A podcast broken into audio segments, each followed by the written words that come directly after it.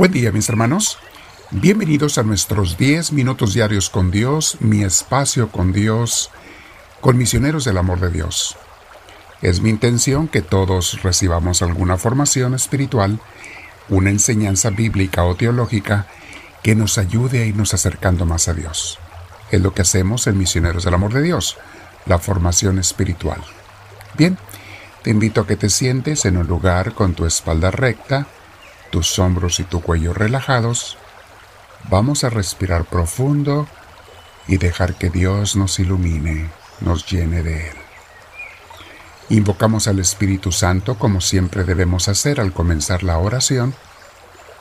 Le decimos, Espíritu Divino, ven a mí, te lo pido, y sé tú quien lleve esta oración o meditación y crecimiento, después de la cual quiero quedarme un rato en oración pura entre tú y yo donde quizá me pidas que solo te escuche, o que te hable, o las dos cosas. Bendito seas Espíritu de Dios. Me quedo contigo, mi Señor, y te abrazo. Mis hermanos, hoy vamos a hablar de un tema que yo considero muy, muy importante porque me toca a mí de, de una manera especial. Se llama las tentaciones de los sacerdotes. El tema de hoy, quiero aclarar, es válido no solo para sacerdotes, sino para hermanas religiosas, monjitas, pastores y todos los ministros de Dios. Y es nuestra intención hoy el concientizarnos todos de que debemos orar mucho por los sacerdotes y todos los ministros religiosos en nuestras iglesias, porque nosotros más que nadie somos atacados por el, el enemigo para que no hagamos la hermosa obra que Jesús nos mandó de salvar y santificar almas, fincando el reino de Dios en nuestros corazones y en los de cada persona. He sido sacerdote, mis hermanos, por 33 años. Primero diocesano, ahora religioso misionero, y antes fui seminarista por 12 años. Con vida pastoral los fines de semana y las vacaciones junto con un par de años intermedios en mi carrera trabajando en ministerios parroquiales y empleos del mundo. He vivido, mis hermanos, he tenido el gusto, el honor, eh, porque he convivido, vivido y ministrado con cientos de sacerdotes, tanto en México como en Estados Unidos, y he visto cómo Dios trabaja en los sacerdotes para bendecir a su pueblo. Y también he visto cómo el diablo trabaja también incansablemente para desviarnos de nuestra misión, donde junto con Jesús debemos llevar la salvación y la santificación a su pueblo. Este llamado a ser apóstoles de y con Jesús es un honor inmerecible que Cristo nos ha dado.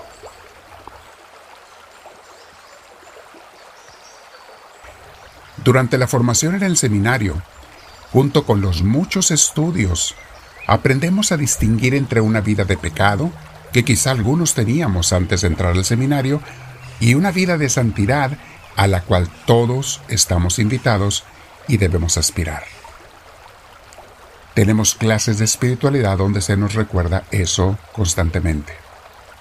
Pronto el enemigo comienza su acción con los seminaristas y algunos durante el seminario caemos en el orgullo, el adquirir una sensación de superioridad. Vamos a las parroquias a ministrar como parte de la formación y nos sentimos halagados por la atención y deferencia que muchos feligreses nos dan. También nos afecta nuestra percepción imaginaria de importancia y dignidad. Se nos mete eso en la cabeza. Al servir en el altar y en otros ministerios, nos sentimos muy dignos y muy importantes. Y para colmo, a algunos los familiares también nos halagan.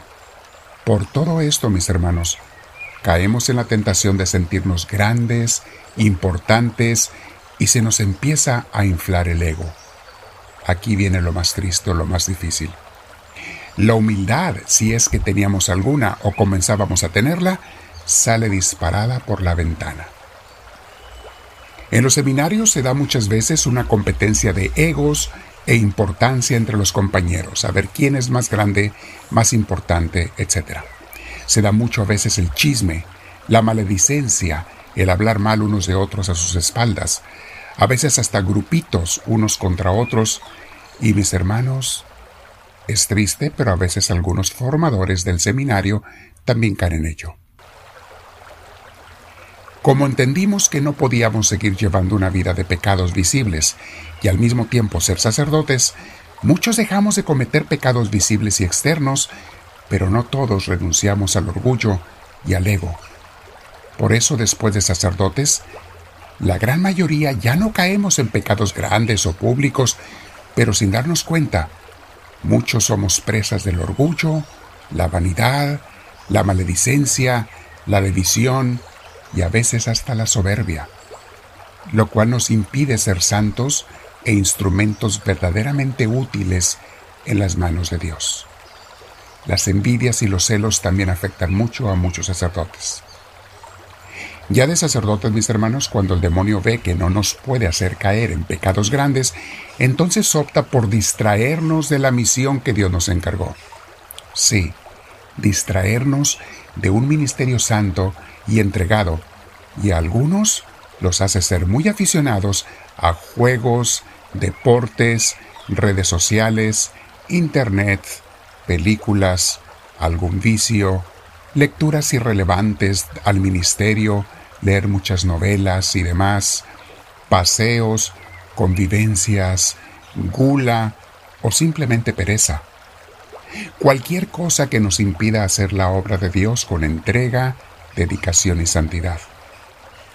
Por eso muchos celebran la misa a la carrera sin mucha santificación para las almas ni para ellos mismos y pronto se desaparecen al terminar la misa para no volverlos a ver sino hasta la próxima semana y otra vez a la carrera.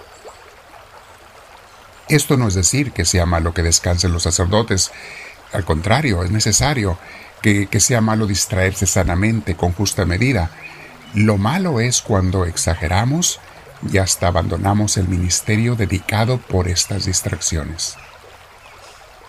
Ante esta realidad, ¿qué debemos hacer, mis hermanos?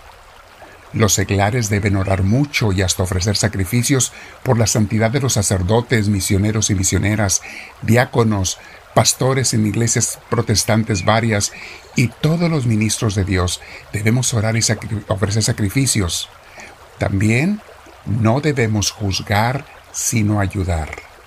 No es juicio lo que Dios quiere que hagamos, mucho menos chisme y maledicencia, sino ayudar con nuestras oraciones, sacrificios y trabajo físico también en el ministerio.